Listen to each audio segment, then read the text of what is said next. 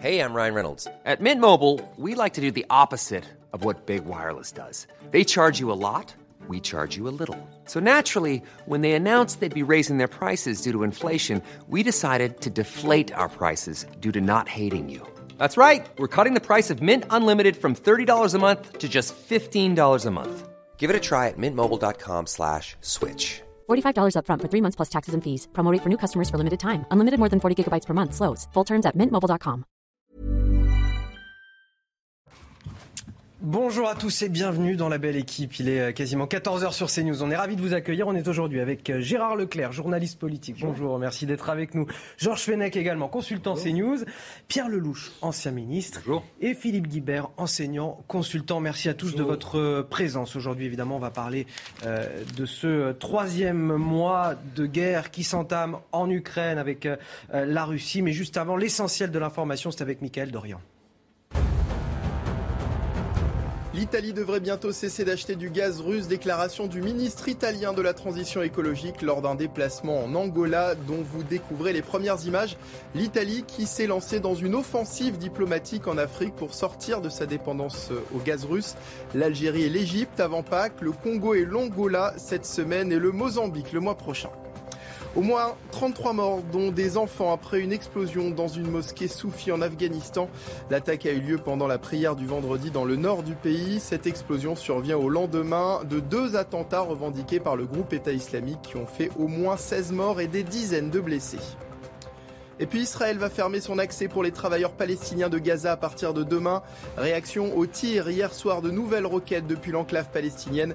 La décision de rouvrir le passage sera prise après une évaluation de la situation sécuritaire, a indiqué le ministère israélien de la Défense. Depuis lundi, plusieurs roquettes ont été tirées. La plupart ont été interceptées par le bouclier antimissile de l'État hébreu. Deux mois de guerre en Ukraine, toujours un dialogue de sourds avec euh, la Russie. La Russie qui est entrée euh, donc cette semaine dans la deuxième phase de ce qu'elle appelle toujours une opération euh, spéciale, phase qui vise à contrôler la région du Donbass et le sud du pays. Euh, L'objectif est aujourd'hui clairement assumé. Alors comment les civils supportent-ils le quotidien? On fait le point dans le Donbass à quelques kilomètres des lignes de front. Les images sont commentées par Sybille Delettre. C'est un petit îlot de normalité au milieu du chaos. À Lysychansk, à 14 km du front, le marché couvert de la ville est encore ouvert. Tetiana y vend du pain, un devoir pour cette femme de 45 ans. Ça fait 20 ans que je travaille ici. Comment puis-je partir et laisser les gens simplement sans pain? Si je n'étais pas là, que mangeraient-ils Malgré les risques de bombardement, ils sont des dizaines à venir se ravitailler ici chaque jour. Si les Russes gagnent, tout changerait, tout. Ce serait le Moyen Âge, ce serait l'oppression. Nous ne voulons pas de ça. À quelques kilomètres de là, à Severodonetsk, les derniers civils se sont regroupés dans le sous-sol de cette usine. Face à l'aggravation de la situation, les plus fragiles sont évacués par la Croix-Rouge. Nous continuons à évacuer, mais souvent les personnes qui sont restées ne veulent pas partir. Elles nous disent, nous sommes nés ici, nous mourrons ici. Les bombardements résonnent au loin. Alors que la guerre entrera dimanche dans son troisième mois, aucune trêve ne se dessine. L'objectif de l'armée russe, établir un contrôle total sur le Donbass et le sud de l'Ukraine.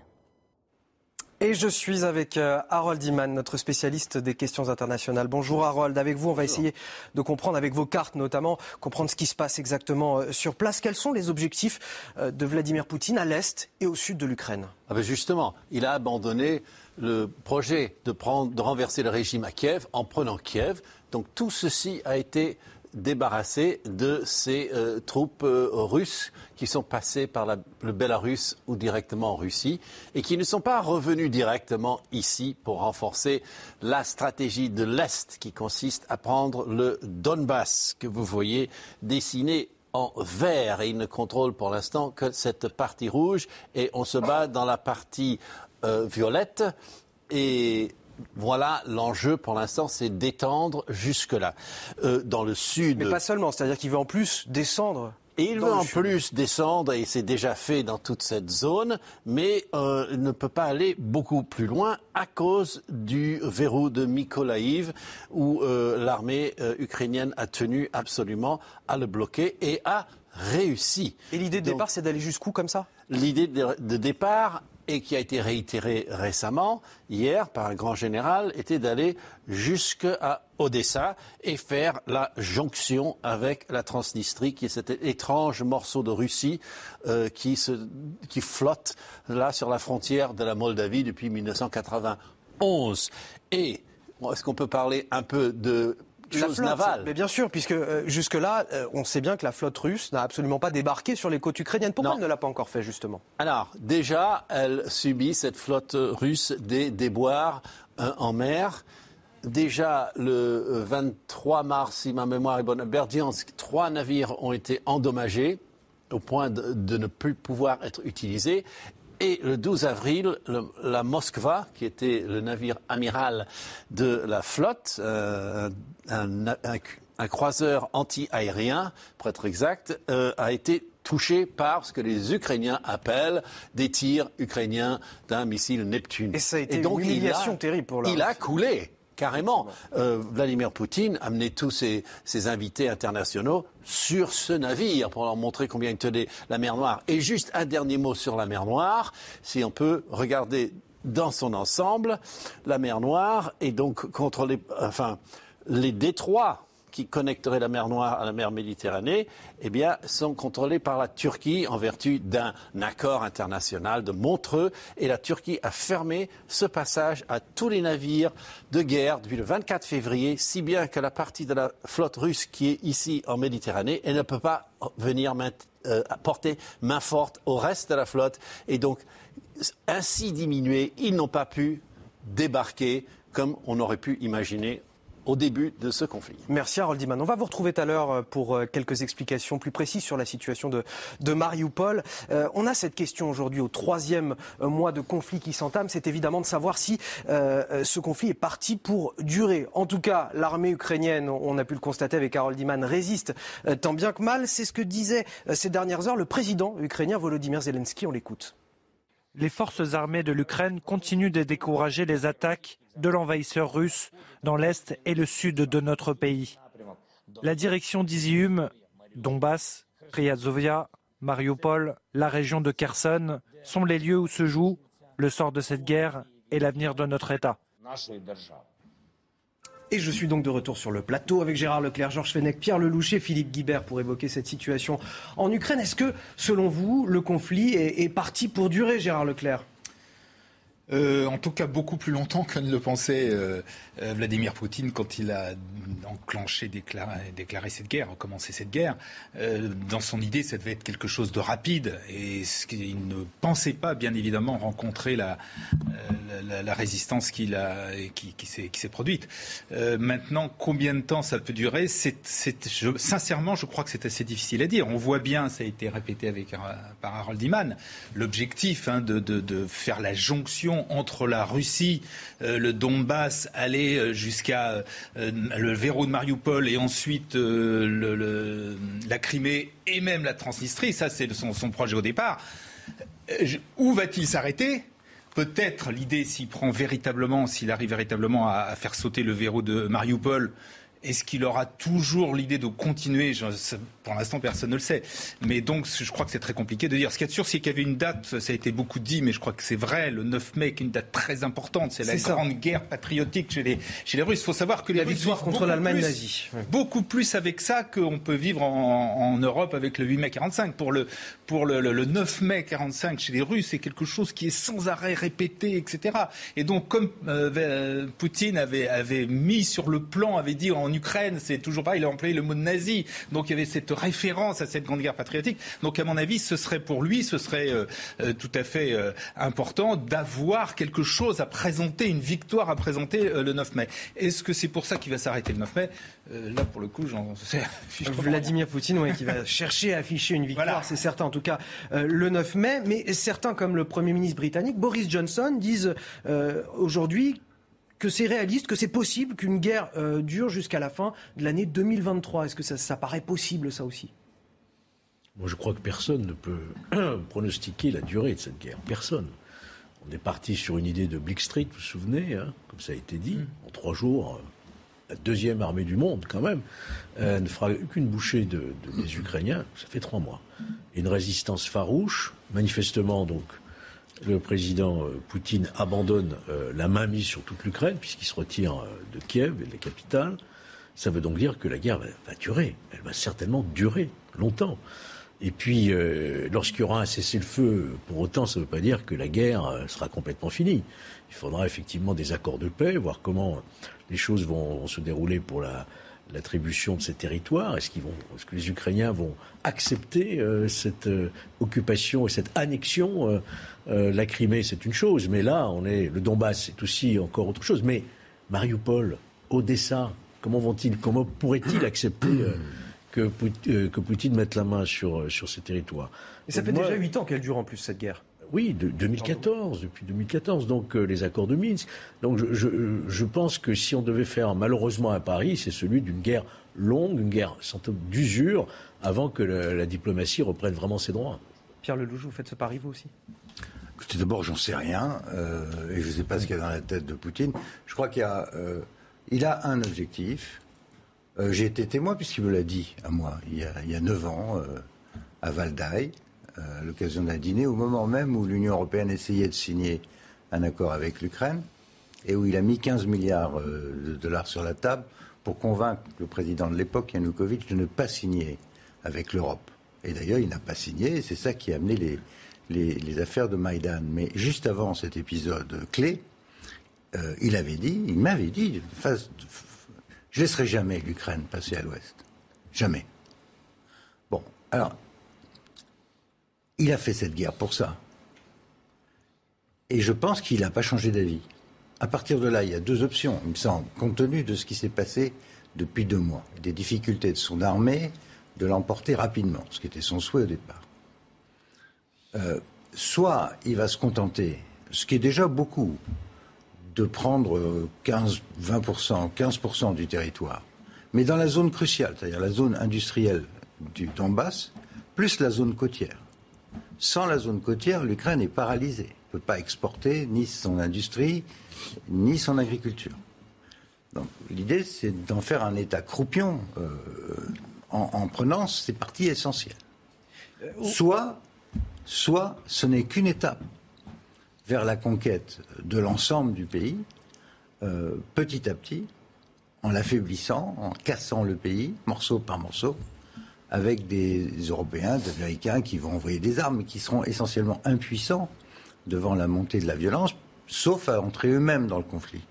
Or, euh, Poutine les a prévenus, et encore une fois, cette semaine, en envoyant ce missile intercontinental nouvelle génération Samat, ne touchez pas, ne venez pas vous mêler de mes affaires, sinon il y a un risque de guerre nucléaire. Et un certain nombre de gens, y compris le patron de la CIA, des gens sérieux que je connais, euh, moi-même, euh, je suis sérieusement inquiet que s'il était acculé, s'il n'a aucune progression à enregistrer, ni rien à donner à son peuple, euh, alors euh, l'escalade est De- toujours de la possible. violence.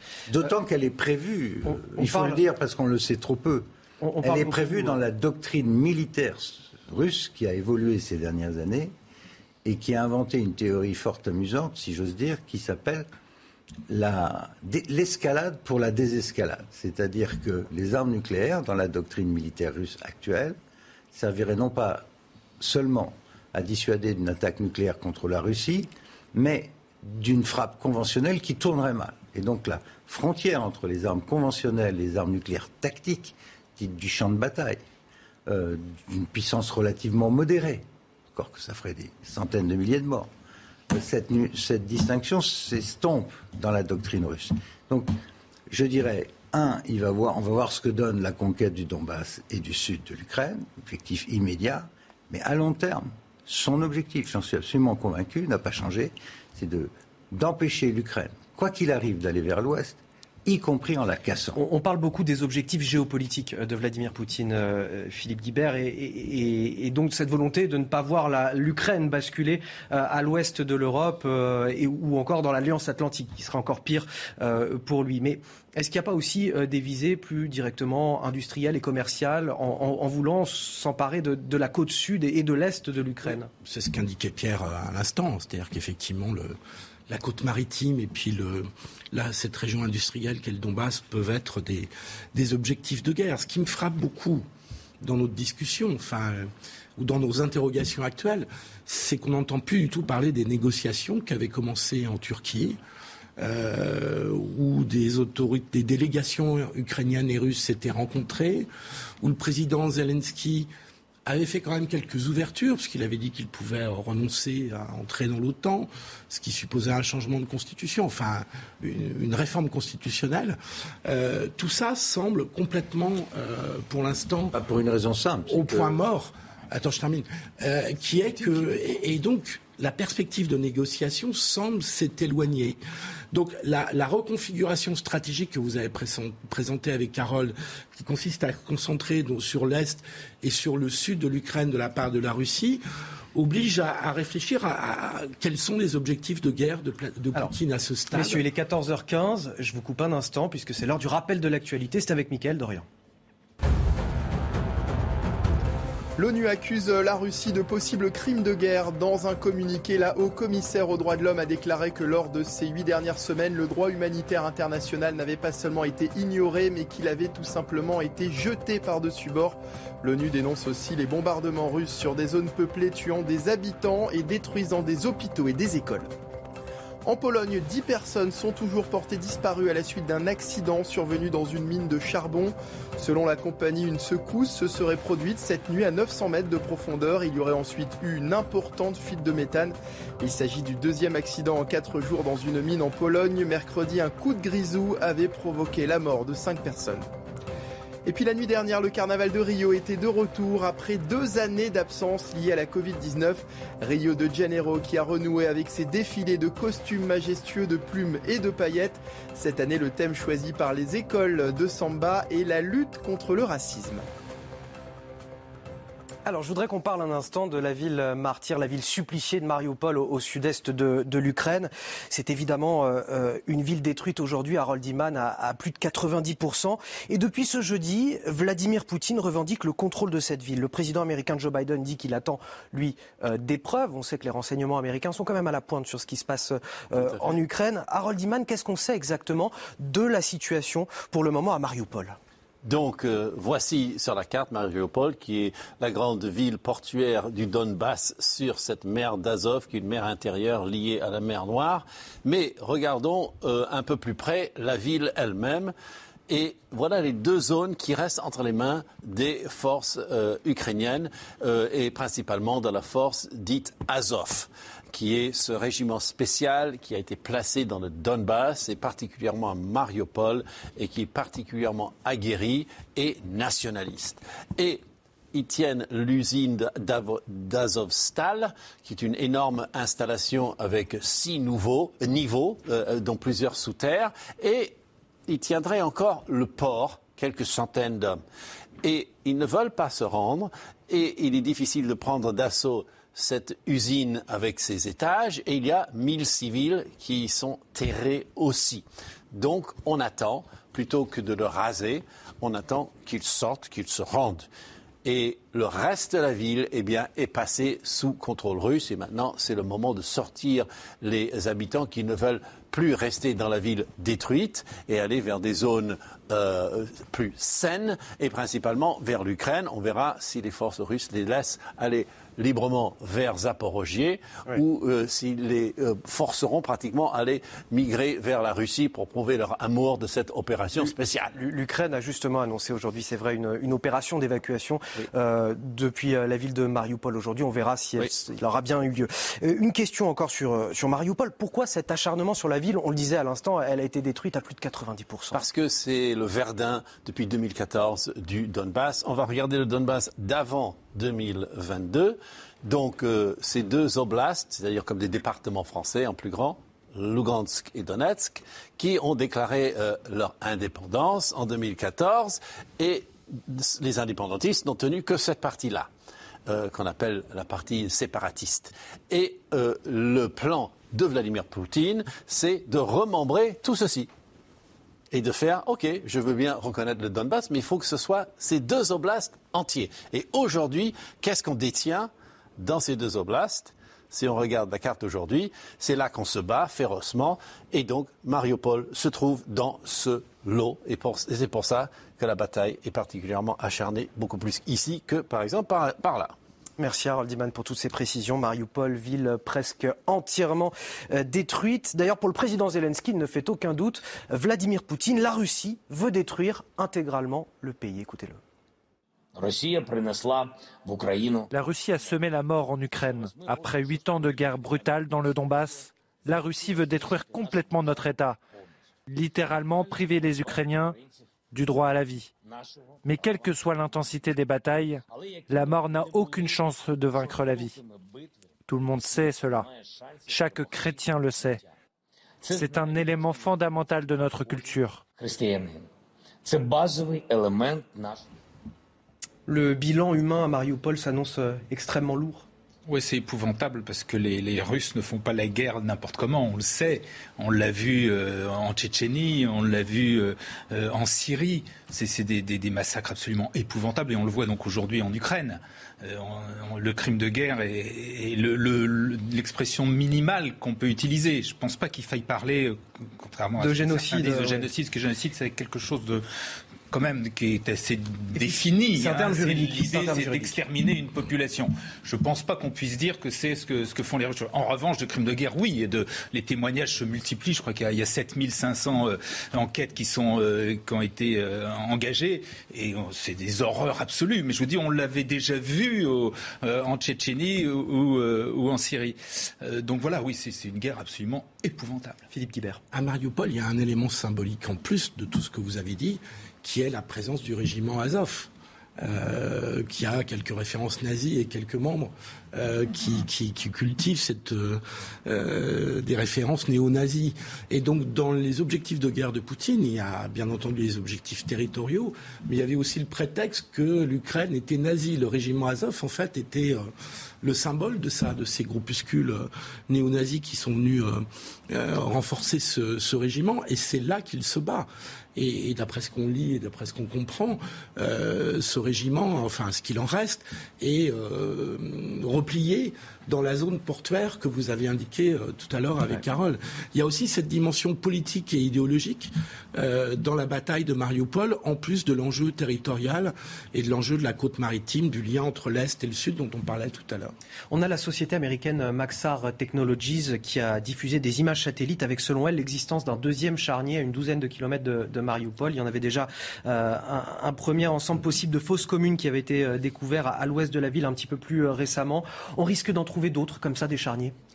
Malheureusement, oui, on risque d'en trouver d'autres, ce qui pose euh, la question pour l'après. Euh, on essaie de se projeter un peu dans l'avenir, qu'est-ce que ça pourrait devenir, mais on ne voit pas comment, euh, lorsque... Quand vous dites ça, c'est-à-dire déterminer des responsabilités, c'est ça, ça On parle de crimes de guerre, mais les crimes de guerre, qui les commet aujourd'hui et Au nom de qui Et sous la responsabilité de qui? Sinon de Vladimir Poutine. Donc on voit, difficilement comment on pourra continuer à avoir et renouer des relations euh, d'État-État avec euh, un chef d'État qui fera l'objet, tôt ou tard, d'un mandat d'arrêt de, la Cour pénale internationale pour, euh, pour crime de guerre. Donc tout ça va modifier complètement les rapports internationaux. Pierre Lelouch n'a pas l'air d'accord avec vos propos. Ah, je crois qu'il ne faut pas tout mélanger. J'essaie de ne pas tout mélanger. Ah. J'essaie de me projeter sur l'avenir. Je dis que Vladimir Poutine, aujourd'hui et demain, n'a plus aucune crédibilité pour participer à des conférences internationales. Ça n'est plus possible. Je ne vois pas ce que je mélange là-dedans. Pierre Lelouch. Hmm. L'un des problèmes que nous avons dans, dans ce conflit, c'est qu'on ne sait pas très bien quelle est la stratégie que nous, nous voulons avoir. Quelle est la stratégie des Polonais ou des Baltes? C'est de battre les Russes. La stratégie de Zelensky et de son opposition, Madame Timoshenko, euh, c'est de battre les Russes. Euh, Boris Johnson dit qu'il faut battre les Russes. Euh, les Américains, c'est pas clair. Ils disent euh, nous, ce qu'on voudrait faire, c'est qu'on fera ce que les Ukrainiens voudront. Les... En Europe, c'est plus complexe encore. Euh, le chancelier allemand hésite sur les livraisons d'armes, par exemple, et il est coincé par le, le gaz. Le président, enfin, la présidence française, elle est bloquée par les élections. Donc la stratégie de sortie de tout ça est en partie entre nos mains. Est-ce que c'est l'intérêt de l'Occident de faire durer cette guerre en armant les Ukrainiens ou pas? Est-ce qu'on va tenir le choc des, sanctions à long terme? Parce que c'est dur pour les Russes, mais euh, à la rentrée dans toute l'Europe, quand les prix vont monter dans tous les azimuts, ça va être compliqué avec les taux d'inflation. Euh, ce que je crois, je vais vous le dire, c'est que pour l'instant, on est dans l'émotionnel. On est dans l'escalade des images et de l'émotionnel. On est dans l'escalade des invectives. Boucher, crimes de guerre, crimes contre l'humanité, génocide, tout a été utilisé. Le problème avec ces termes, c'est qu'en effet, à partir du moment, et là je rejoins ce que dit Georges, une fois qu'on a dit qu'on a affaire à un génocidaire, qui peut s'asseoir avec un génocidaire pour signer une paix, quelle qu'elle soit, ou un cessez-le-feu Quant à la mise en œuvre... Génocide, ça nous engage aussi. Oui, non mais attendez, entrer dans la un, un génocidaire ou un criminel de guerre ou contre l'humanité, c'est quelqu'un qu'on emmène à Nuremberg. On va le chercher à Berlin, on détruit Berlin, on l'amène au tribunal. Euh, il se trouve que la Russie n'a pas signé la, Cour pénale internationale, pas plus que les États-Unis d'ailleurs. Donc on est dans l'émotionnel parce que les opinions publiques sont profondément, et on le comprend, choquées par ce désastre humain que l'on vit. Mais quant à la, la stratégie de sortie de crise, parce que c'est ça qui m'intéresse, pardonnez-moi, moi ce que je voudrais c'est que ça s'arrête. Donc il y a un moment, il faut se poser, se dire, au-delà des, des montées en flèche sur le, cocotier de l'émotion et de la dénonciation, on fait quoi pour arrêter ce conflit et est-ce que c'est ou pas dans l'intérêt de tout le monde de le laisser durer? Et à partir de quand on rentre dans la négociation avec ces gens qui sont des génocidaires et des criminels? Personne n'en doute. Le sujet n'est même plus là. Le sujet, c'est d'arrêter que ça se répande à toute l'Ukraine, voire aux voisins. Je pense notamment à la Moldavie. On va marquer une courte pause. On revient dans un instant, 14h30, pour continuer à parler de cette euh, guerre en Ukraine. On va parler notamment de la guerre des chiffres sur les pertes russes, puisque évidemment euh, la Russie est, très, très avare en chiffres. L'Ukraine donne elle aussi euh, les chiffres, mais bon, ce sont évidemment pas les mêmes. On verra ce qu'il en est, si on peut se rapprocher un petit peu de la vérité dans tout ça, et, et en quoi justement ces chiffres représentent une guerre de communication? Restez avec nous sur CNews. La belle équipe, deuxième partie. J'ai toujours le plaisir d'être avec euh, Philippe Guibert, Pierre Lelouch, Georges Fenech et Gérard Leclerc pour évoquer aujourd'hui la, la, situation en Ukraine. Mais avant de poursuivre nos débats, tout de suite, l'essentiel de l'information, c'est avec Mickaël Dorian. En Ukraine, une nouvelle tentative d'évacuation de civils a commencé depuis le port de Mariupol, contrôlé en grande partie par l'armée russe. La vice-première ministre ukrainienne indique sur les réseaux sociaux qu'ils essaient d'évacuer les femmes, les enfants et les personnes âgées, précisant que les civils se sont rassemblés près d'un centre commercial de la ville. Cet après-midi, une marche blanche est organisée à Rennes pour rendre hommage à Marie, victime de féminicide. Cette femme de 45 ans a été tuée par son mari la semaine dernière devant ses deux enfants. En France, depuis le début de l'année, 39 femmes ont été tuées sous les coups de leur conjoint ou de leur ex-conjoint. Et puis bonne nouvelle pour les fans, euh, les supporters parisiens, puisque le PSG n'est plus qu'à un point du titre. Un match nul leur suffira donc ce soir face à Lens. Le PSG vise son dixième titre de champion de France, record détenu jusqu'ici par les Verts de Saint-Etienne. Le match est à suivre ce soir à 21h sur Canal Plus décalé. Et vous le notiez justement pendant la pause, Georges Fenech, c'est la Pâque euh, orthodoxe euh, euh, en Ukraine et bah. il n'y a eu aucune trêve ce week-end malgré, malgré cette fête religieuse. Deux mois de guerre, on entre dans le troisième mois désormais. La Russie est passée dans une nouvelle étape de cette guerre qu'elle appelle toujours opération spéciale malgré les, dégâts infligés aux, populations civiles et aux, bâtiments en, en, Ukraine. Phase qui vise en tout cas à contrôler, vous le voyez sur la carte, la région du Donbass et le sud du pays. D'ailleurs au sud-est, dans la ville de Zaporizhzhia, les bombardements sont intenses et les habitants, euh, coincés entre les attaques des Russes et les ripostes ukrainiennes. Euh, les images sont commentées par Mathilde Moreau. En constatant les dégâts, Tania évoque un miracle. Dimanche, elle faisait la vaisselle avec sa fille d'une vingtaine d'années lorsqu'une roquette est tombée dans sa cuisine. Ces énormes morceaux de métal étaient si lourds. Je ne sais pas comment on n'a pas été tué. Depuis quelques jours, les missiles pleuvent au-dessus de son village, coincé entre les deux camps ukrainiens et russes. Désormais, Tania et sa famille ne veulent plus prendre de risques. Il y a de plus en plus de bombardements. Alors on écoute et si on entend une roquette qui approche, on arrête tout et on va à la cave. On y reste sans rien faire jusqu'à ce que ce soit à nouveau calme. Mais impossible selon eux de quitter leur terre. Ils n'ont pas les moyens de fuir. Ils doivent donc apprendre à vivre avec au loin le bruit incessant des bombardements. Alors pour la toute première fois, la, Russie a, reconnu le bilan humain de la destruction de son navire amiral en mer Noire. Vous savez, le Moskva. Euh, la Russie parle d'une explosion de munitions à bord, tandis que l'Ukraine, elle, affirme avoir euh, coulé le, bâtiment. En tout cas, les pertes humaines et matérielles font l'objet d'une bataille de chiffres.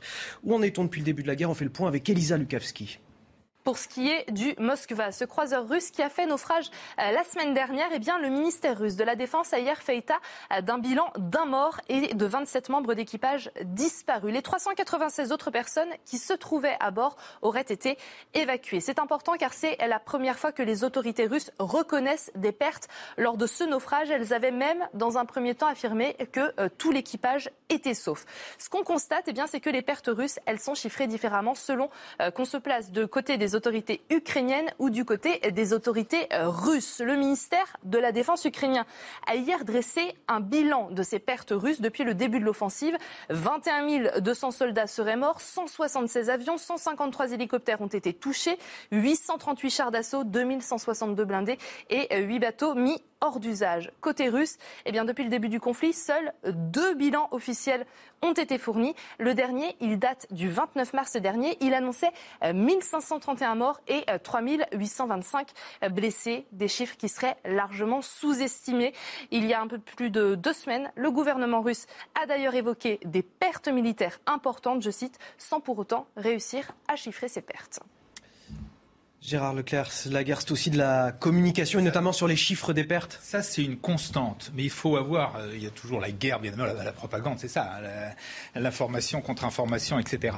Mais il faut quand même toujours avoir à l'esprit que la Russie, c'est un régime illibéral, autoritaire, qu'il l'est encore plus en période de guerre, et qu'actuellement, la Russie vit en permanence sous une propagande euh, incroyable, de, euh, sous une euh, censure redoutable, que vous ne pouvez même pas parler de guerre, mais simplement d'opération, que vous n'avez pas le droit de parler de victimes, de morts, etc., que les derniers médias qui étaient à peu près un petit peu indépendants, qui s'efforçaient de le faire, il faut leur tirer leur chapeau, ont tous été fermés, qu'un certain nombre de personnalités qui avaient utilisé le mot de guerre ou semblé critiquer la politique de Poutine ont été mis à l'ombre, en prison. Donc voilà, c'est ça. Ah, donc, bien évidemment. on peut assez euh, aisément imaginer que l'Ukraine gonfle peut-être aussi un peu les chiffres de pertes. Ça, voilà, parce que l'Ukraine n'étant pas nécessairement un régime Dans une guerre, il y a bien évidemment, vous avez toujours les deux versions euh, des, deux, des deux parties prenantes. Mais avec cette idée que côté russe, je veux dire, on ne peut pas du tout faire, c'est comme quand on parle d'opinion publique en Russie, elle n'existe pas l'opinion publique en Russie. Parce que ne serait-ce que quand, si vous faites un sondage et que vous posez la question, les gens, bien évidemment, ont peur et ne vont pas répondre sincèrement. Tout ça, on le sait. Donc, euh, donc voilà, donc c'est très difficile. Les seules choses que le, les seuls chiffres qui sortent, ce sont ceux que veut bien communiquer euh, Poutine et, le gouvernement russe, le complexe politico-militaire, tout ce que vous voulez de la Russie ce qui est intéressant, c'est qu'il bouge quand même un petit peu. Voilà, on l'a vu sur le croiseur. Au départ, il n'y avait aucune victime. Maintenant, il commence à en reconnaître. Ça, a été une euh, humiliation, ça, ce croiseur pour la, pour la Russie. Oui, et même, de toute façon, c'est une humiliation. Parce que soit le, croiseur a été euh, détruit par un missile euh, ukrainien, et ça fait quand même mauvais effet, soit c'est, comme ils le disent eux, une explosion interne, ce qui n'est pas très brillant non plus. C'est pas reluisant non plus, effectivement, pour, la réputation de l'armée russe. le navire amiral de la Russie. Donc, mais là, ils ont bien été obligés de reconnaître quelque chose, puisque pour le coup, le croiseur a coulé. Donc là, il ne pouvait pas le nier. C'est une humiliation totale, hein, parce que ce n'est pas une bataille navale. Le missile est parti, c'est un missile terrestre. Euh, tous les spécialistes qu'on entend sur partout disent que c'est bien un missile ukrainien qui a abattu, euh, qui a coulé euh, le fleuron de, la, marine russe. et, les spécialistes nous disent aussi euh, qu'il y aurait plusieurs centaines de, marins qui seraient en réalité euh, morts parce qu'on n'a pas eu le temps de les évacuer. Et d'ailleurs, si euh, Poutine nous dit qu'il y a un mort et 27 blessés, mais qu'on nous montre les autres marins. C'est 27 disparus. 27 disparus. Euh, où sont-ils? Je crois qu'il y a des épouses de marins aussi qui commencent à se manifester, nous dit-on. Euh, donc là, on est dans une guerre effectivement de, de l'information, de la désinformation, mais il est beaucoup plus probable que le, le bilan est beaucoup plus lourd que ce qui est affiché. Est-ce que l'histoire nous donnera la réponse? Est-ce qu'à un moment donné, alors peut-être pas aujourd'hui, mais peut-être dans 10 ans, je ne sais pas, dans 5 ans, dans 10 ans, quand le conflit sera fini, est-ce que les historiens pourront nous dire sûr. Euh, euh, il y a eu euh, dans cette guerre ce nombre de morts, comme on l'a fait pour la Seconde Guerre mondiale, grâce au travail des historiens, par exemple, de la Première Guerre mondiale C'est un travail très long et la première victime d'une guerre, c'est la vérité, c'est la fameuse formule de, de Kipling. Mais le régime russe fonctionne sur le mensonge. C'est un mode de fonctionnement par le mensonge.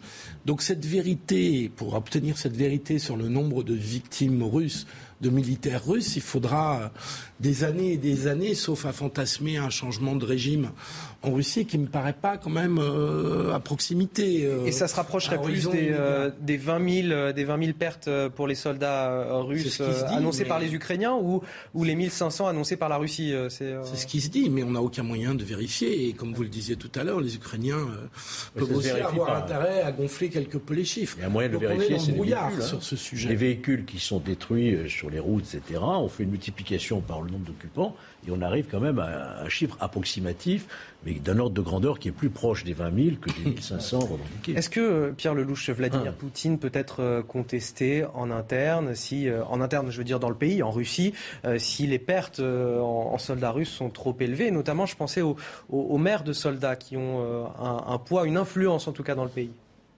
Je pense pas. J'ai une pensée aujourd'hui pour un de mes amis qui s'appelle Vladimir Karamurza, qui est un journaliste qui était d'ailleurs aussi éditorialiste au Washington Post aux États-Unis, extrêmement respecté. Il tenait un média aussi à Moscou.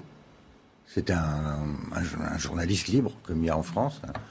Euh, là-bas, c'est un combattant de la liberté. Ben, le combattant de la liberté était arrêté après une interview qu'il interview qu'il a donnée à une chaîne de télé américaine. Et il, est, il va probablement aller en prison pour 10 ans.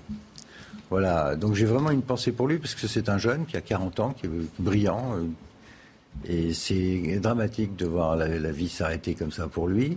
Vous me demandez si euh, l'opinion peut se réveiller. Comment voulez-vous qu'elle se réveille si elle n'a pas d'informations? Bah Et si elle baigne dans un ah, À un moment donné, les mères de soldats vont bien voir qu'ils ne reviennent pas. Mais les mères de soldats, elles vont être rapidement priées de la fermer euh, parce que le, le, système est quand même extrêmement euh, dur. Et puis surtout, ils baignent dans un climat de nationalisme incroyable. L'autre jour, il y a un site américain qui s'appelle Daily Beast, qui est assez connu, qui a passé une vidéo d'une télé russe dans laquelle on voyait des experts, comme ici, sur un plateau de télé, experts militaires russes, en train de rigoler euh, pour commenter le lancement du dernier missile euh, ICBM euh, Samiat, en expliquant que ce serait bien de le tester, entre guillemets, sur nos partenaires américains et, pourquoi pas à New York, et tout le monde rigolait. Donc quand on est dans cette espèce d'ambiance assez particulière, c'est compliqué d'imaginer que le régime va s'effondrer euh, sur un grand mouvement de liberté. C'est pour ça que, et là je reviens sur, l'essentiel, quoi qu'on pense de ce régime, qui est épouvantable, et de ses dommages, la Russie ne va pas déménager du continent européen. Il va bien falloir trouver un modus vivendi avec ce pays dans des conditions qui vont être très différentes de ce qu'on a vécu depuis la euh, chute de l'Union soviétique en 1991 il va falloir réinventer euh, des relations. Euh, il y aura une coupure terrible en Europe, euh, depuis la Baltique jusqu'à la mer Noire. Il y aura une coupure aussi dans le monde entier entre ceux qui soutiennent la Russie. Il y en a un paquet. Hein. Je crois qu'on Vous me faites la transition sur la question de la diplomatie déjà. Ouais, ben, encore un rôle. Voilà. J'y viens. Juste un mot pour vous dire que dans un certain nombre de continents, la Russie n'est pas si seule qu'on veut bien le dire. Prenez en Afrique, sur 56 États, il y en a la moitié euh, qui ont voté contre la Russie, mais l'autre moitié s'est abstenue. Et même un pays a voté avec elle, euh, l'Érythrée. Donc ce genre de choses montre que la coupure dans le monde va être vraiment très très importante. Alors, quelle chance pour la diplomatie?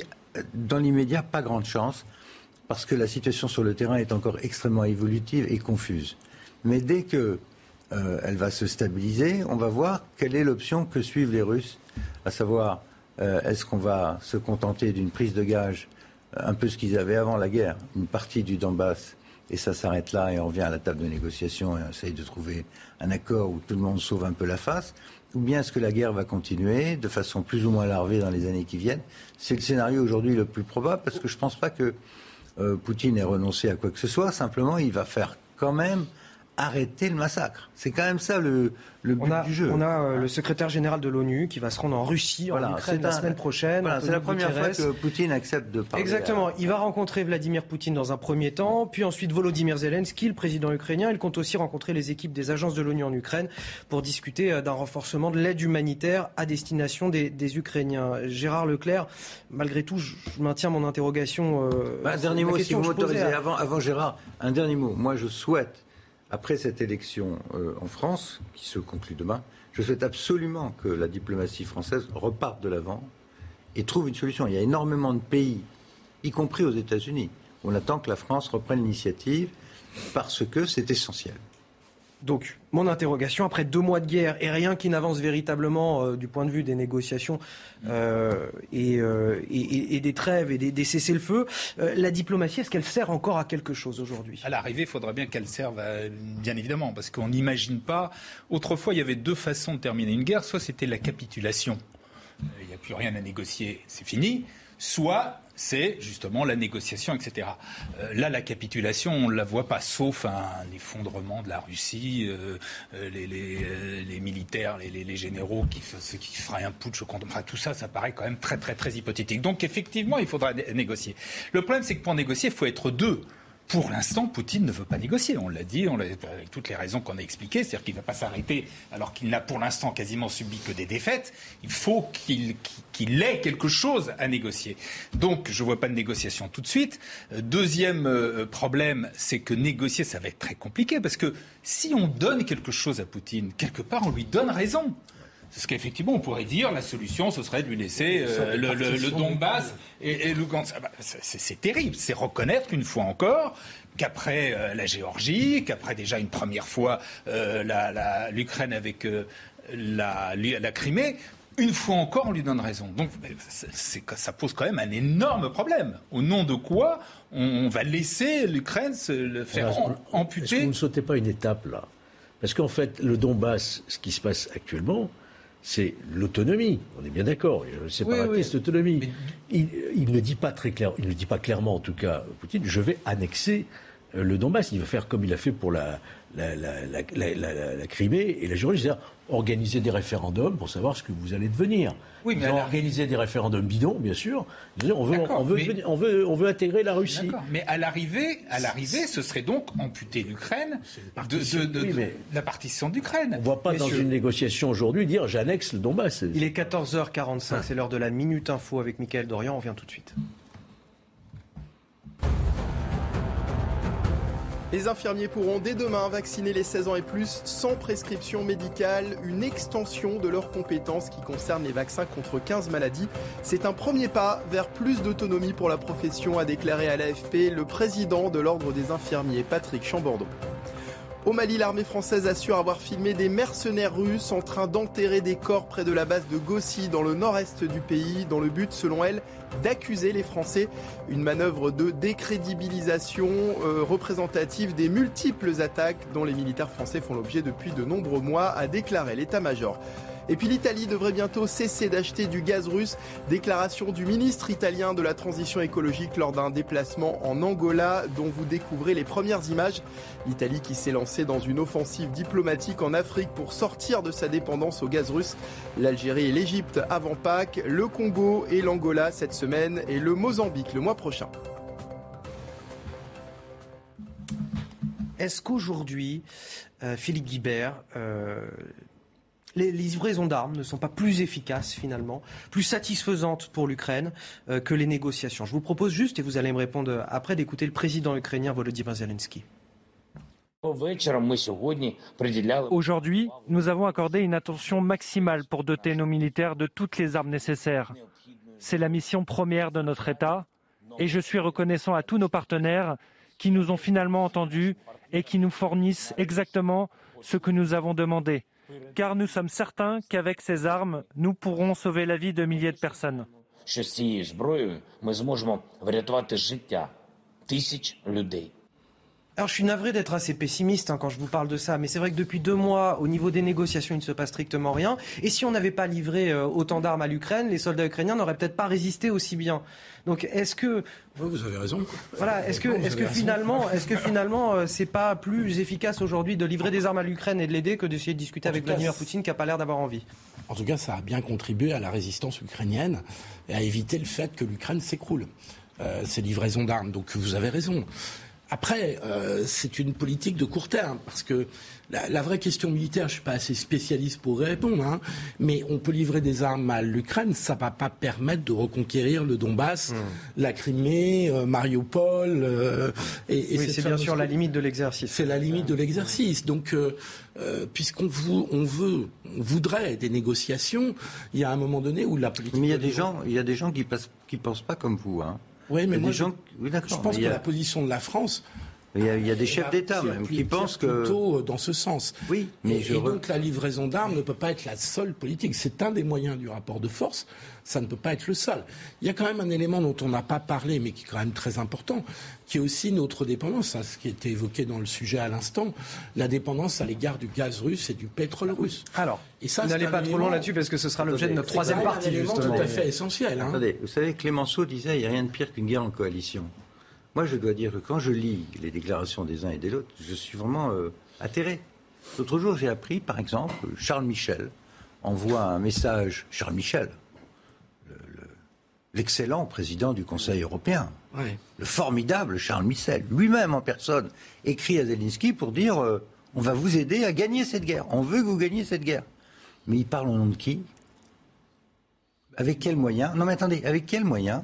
Avec quelle force militaire? On va, on va faire la guerre euh, Non mais ça veut dire quoi On ne va pas dire à Zelensky qu'on souhaite qu'il perde la guerre quand même. Non mais c'est pas le sujet. Bah, bah, bah, est-ce que l'objectif Non monsieur Leclerc, la, question que je soulève. Qui est agressé.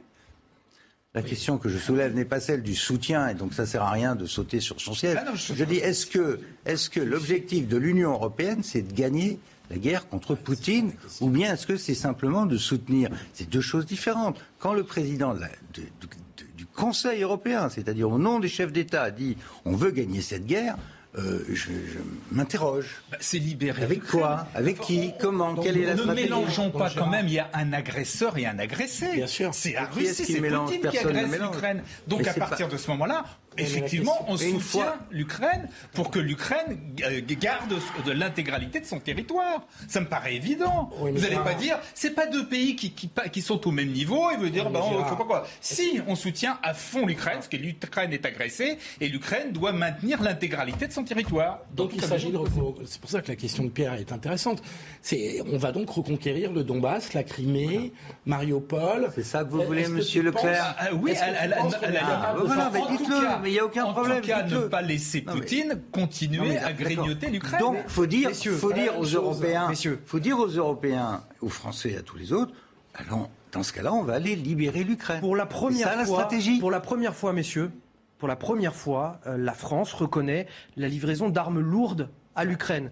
Euh, des canons nommés César. 40 artilleurs vont même être euh, formés en France pour, pour les utiliser. Et ces canons César sont une excellente d'une excellente précision. C'est ce que nous explique Mathilde Moreau. C'est un renfort attendu par l'armée ukrainienne. Le César, un camion tout-terrain équipé d'un canon très précis. Plusieurs d'entre eux sont en train d'être envoyés par la France pour soutenir l'Ukraine. Utilisé par les soldats de l'armée de terre, le César a un double avantage, un canon d'une portée de 40 km et une grande autonomie de déplacement. Il peut parcourir jusqu'à 600 km à grande vitesse et sans ravitaillement. L'intérêt de se déplacer, c'est que dans un duel d'artillerie, hein, vous balancez vos, obus, là, vous en balancez 6 euh, ou 8 en 1 minute 30, et ensuite, ensuite, une fois que vous avez tiré, les autres savent où vous êtes, il faut se déplacer. Donc c'est une manière d'avoir un, système extrêmement efficace, extrêmement précis et, et qui répond aux besoins des Ukrainiens. Des dizaines de soldats ukrainiens sont actuellement en France pour se former à l'utilisation de ce canon. Les armes envoyées devraient arriver sur place dans les prochains jours. Est-ce que c'est un tournant, la France qui assume ses livraisons d'armes lourdes à l'Ukraine? Non, elle a, ça n'a rien de.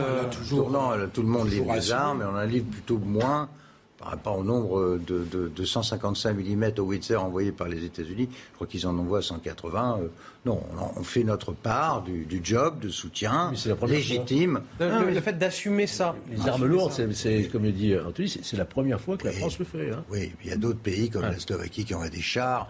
Euh, et ça, c'est vraiment des.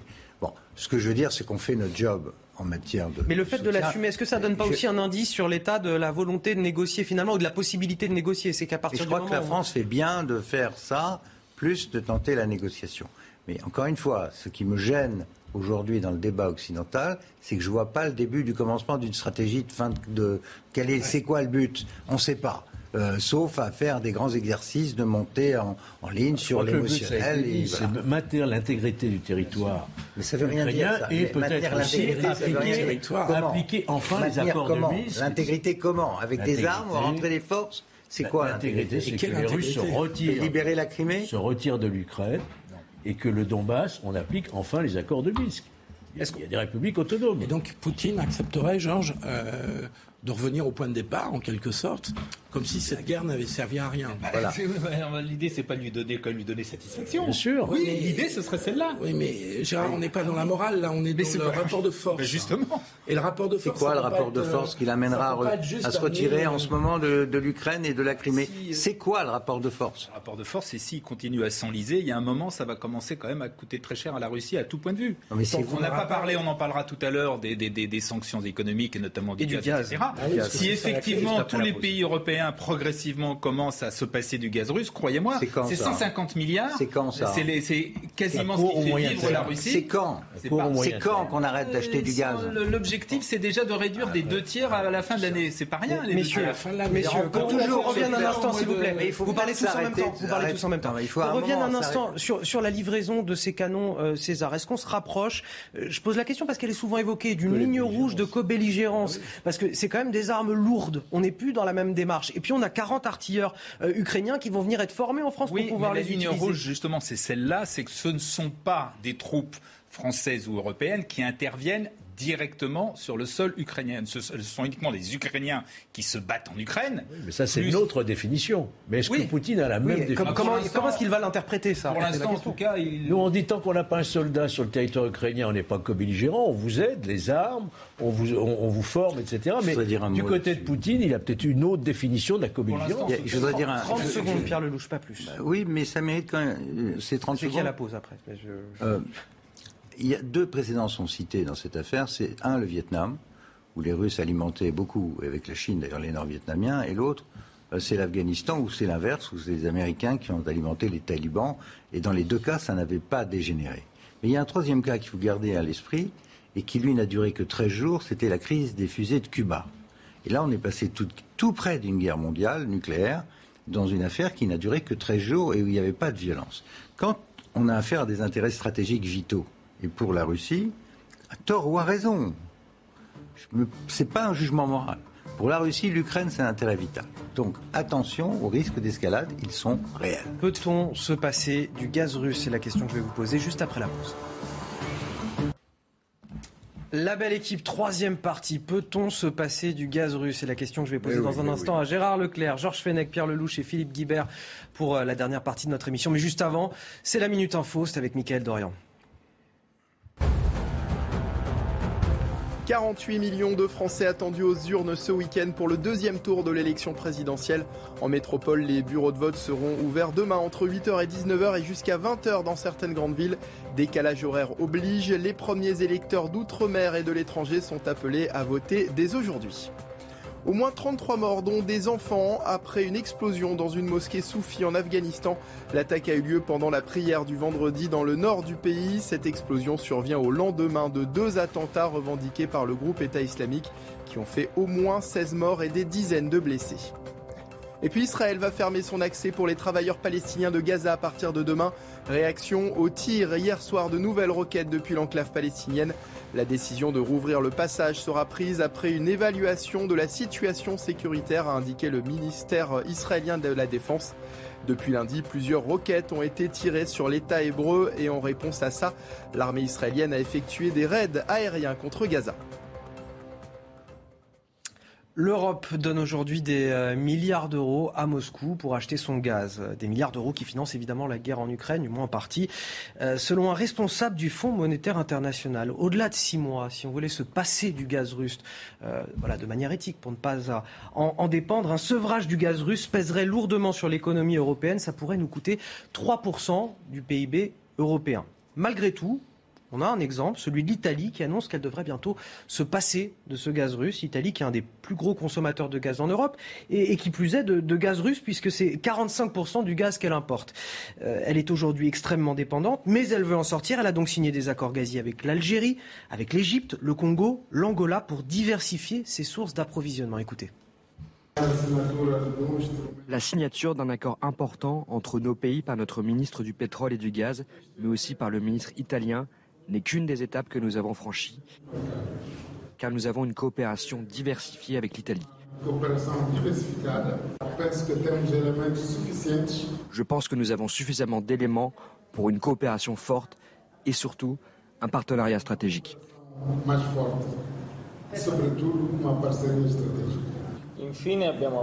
Enfin, nous traitons également des principaux sujets des affaires internationales, à savoir l'examen des effets de l'agression russe sur la sécurité alimentaire du continent africain qui est gravement compromise, surtout en ce qui concerne la dévastation du blé.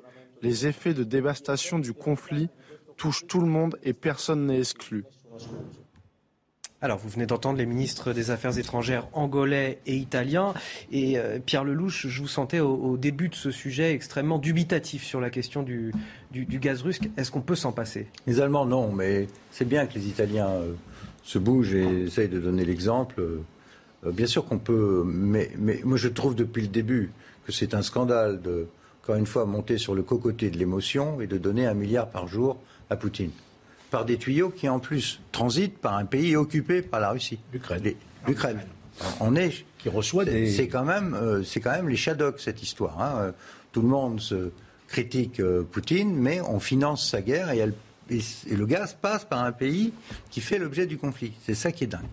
Donc qu'est-ce qu'il faut faire aujourd'hui? Les Allemands ne peuvent pas, à court terme, se passer du gaz. Ils ont fait. Vous savez, on est quand même dans un truc absolument incroyable. Vous avez une ministre verte euh, des Affaires étrangères allemande qui veut livrer des armes lourdes et qui critique son propre chancelier, puisqu'elle est membre de la coalition, parce que Scholz hésite à vider des, armes lourdes, mais c'est elle, la verte, qui ferme les centrales nucléaires en Allemagne et qui augmente la dépendance au gaz russe et qui ne veut pas bouger sur le gaz russe parce qu'on ne sait pas faire comment autrement, puisque si jamais on devait couper le gaz russe, la croissance allemande baisse de 5 points. Ça veut dire, au lieu d'être plus 3, ils, descendent à moins 2. Ça, ce sont les chiffres du patronat allemand publiés il y a quelques jours.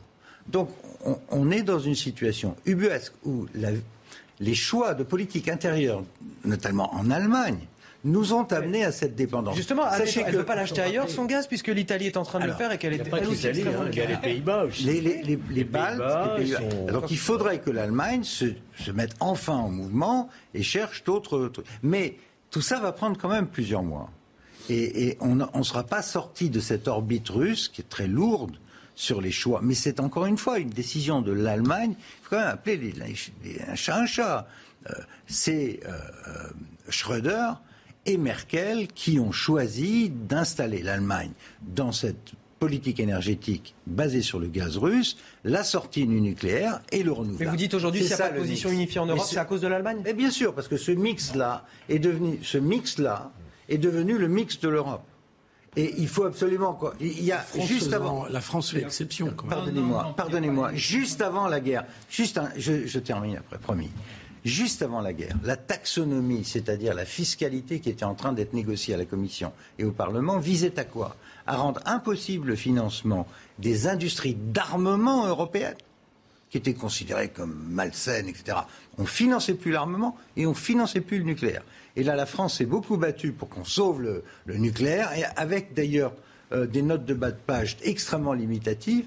Donc on est dans cette idéologie tiré par le mouvement écolo allemand qui a imposé des choix sur à la fois militaire et énergétique à l'Europe qui nous ont contraints. C'est une réalité. Et d'ailleurs, le gouvernement français n'a cessé de se battre contre ça. Messieurs. Non, il n'y a, pas, a pas, pas, non plus trop euh, caricature, il n'y a pas que l'Allemagne.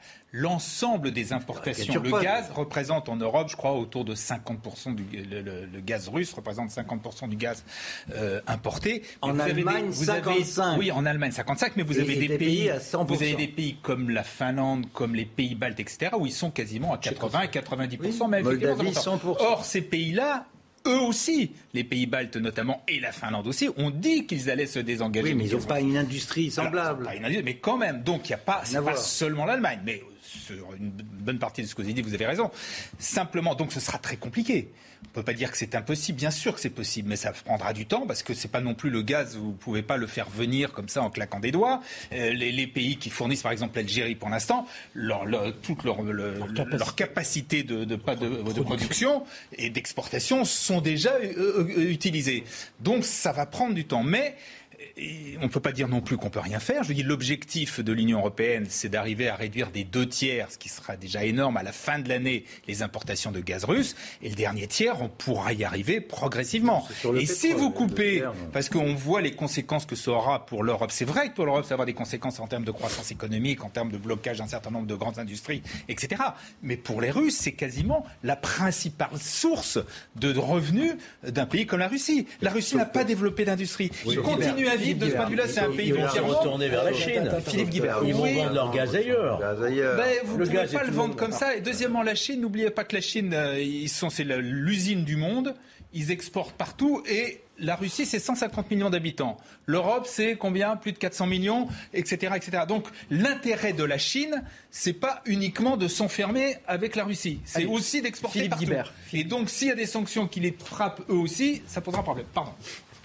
Non, mais c'est là où on en vient à la question des négociations et de la stratégie européenne.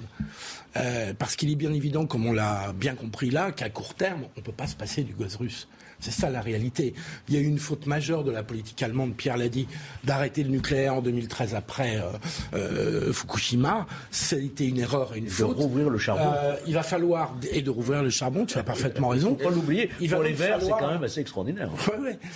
Il va falloir plusieurs années pour qu'on réussisse notre transition énergétique et qu'on arrive à sortir de la dépendance euh, de la Russie sur ce point. Donc ça repose la question de la négociation, parce que ce qui va se passer en France, mais encore plus dans d'autres pays européens, ça va être à partir de la rentrée prochaine une augmentation des prix qui va reprendre, et donc une situation économique et sociale on n'a pas le droit de parler de la campagne présidentielle, donc je n'en parle pas, mais c'est un enjeu majeur pour le futur ou la future euh, présidente euh, qui sera euh, élue demain. Et, je pense que la France n'est pas dans la situation la pire par rapport à d'autres pays européens. Donc là aussi, ça repose la question de notre stratégie globale européenne.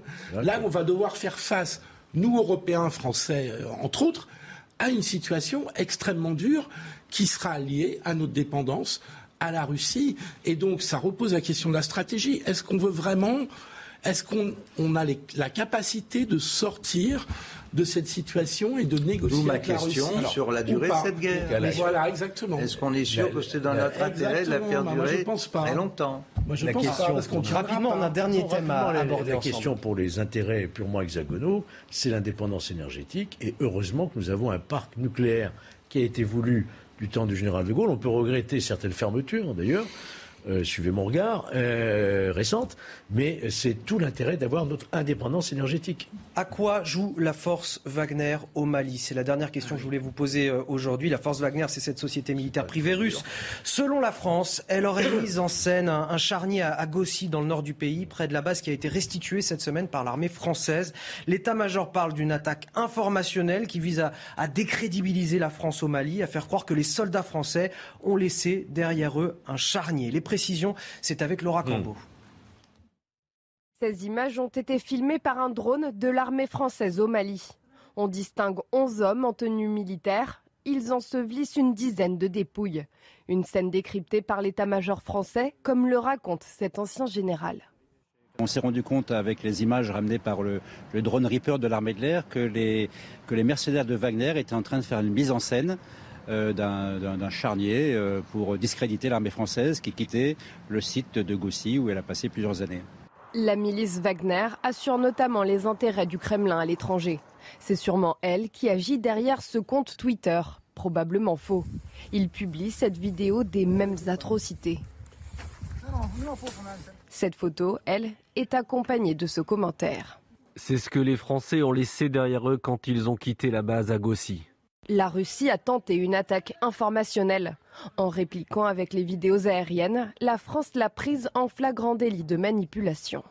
C'est un coup, un coup tactique qui montre qu'on a décidé de se défendre et de ne pas se laisser faire. L'Afrique est devenue une priorité, en particulier cette région de l'Afrique pour la Russie. Et dans cette région de l'Afrique, c'est la France qui est la puissance dominante, donc euh, ils veulent nous mettre dehors. Lors du départ de l'armée française du Mali, l'état-major avait prévenu s'attendre à ce type d'attaque. Paris a décidé son retrait en février sur fond de tension entre la France et la junte militaire au pouvoir. Alors, à quoi jouent ces mercenaires euh, russes et à, travers eux la Russie finalement, Georges? Bah, Écoutez, manifestement, la, junte militaire essaye de faire porter une très lourde, porte une très lourde accusation contre l'armée française. Euh, il faut évidemment tendre le cou à, cette désinformation. Alors, le ministère de la Défense a ordonné une enquête, mais peut-être que c'est encore insuffisant. Vous savez qu'il y a des juridictions aujourd'hui de droit commun spécialisés en matière militaire. Il y a des juges d'instruction français, notamment, qui se déplacent. On l'a vu dans d'autres conflits en Afrique. Et pour qu'il y ait vraiment, qu'il n'y ait pas le moindre doute possible quant à la, la probité, l'honnêteté de, de, nos soldats, parce qu'on n'y croit pas une seconde évidemment, est-ce qu'on n'aurait pas intérêt aujourd'hui, précisément, à confier les vérifications sur place? Alors il faudrait que le Mali soit d'accord aussi, hein, euh, ce qui serait une preuve aussi, euh, qu'on aille voir sur place et qu'il y ait une enquête indépendante, judiciaire, pour savoir qui est à l'origine de ces charniers. Pierre Lelouch. Euh, à, quoi jouent les mercenaires russes Et j'ai envie de dire, à travers ces mercenaires russes, quelque part, la Russie finalement? Bah, Ils jouent à nous virer, tout simplement. déjà Et en, quoi ça les intéresse euh, tant que ça, le hmm. Mali finalement? Quel intérêt pour la Russie Il y a énormément de, ressources minérales euh, au Mali et puis dans les pays avoisinants. Et, et, Wagner est connu pour se payer sur la bête, tout simplement. les, Russes font le ménage des positions occidentales en Afrique place par des gens à eux qui vont chercher l'argent d'une façon absolument euh, sans scrupules. C'est ce qu'ils font, avec beaucoup de violence. Euh, ce que je regrette dans cette histoire, c'est quand même, on s'est mis nous-mêmes dans le piège depuis, depuis, depuis 2013. On est rentré dans une opération qui devait durer quelques jours, puis on est resté 8 ans. Il ne fallait pas rester 8 ans. on, va, faire un tour de table rapide parce qu'il nous reste très très peu de temps. Philippe Guibert. Oui, le groupe Wagner, c'est une sorte de, de force très spéciale du Kremlin, même si elle est euh, censée être privée, c'est les forces spéciales de Poutine.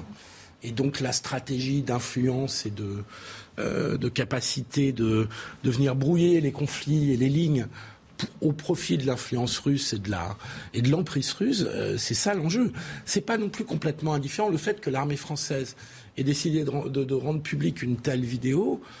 D'abord, ça veut dire que la France a compris que la guerre informationnelle informationnelle était euh, tout à fait décisive et stratégique dans l'opposition avec la Russie.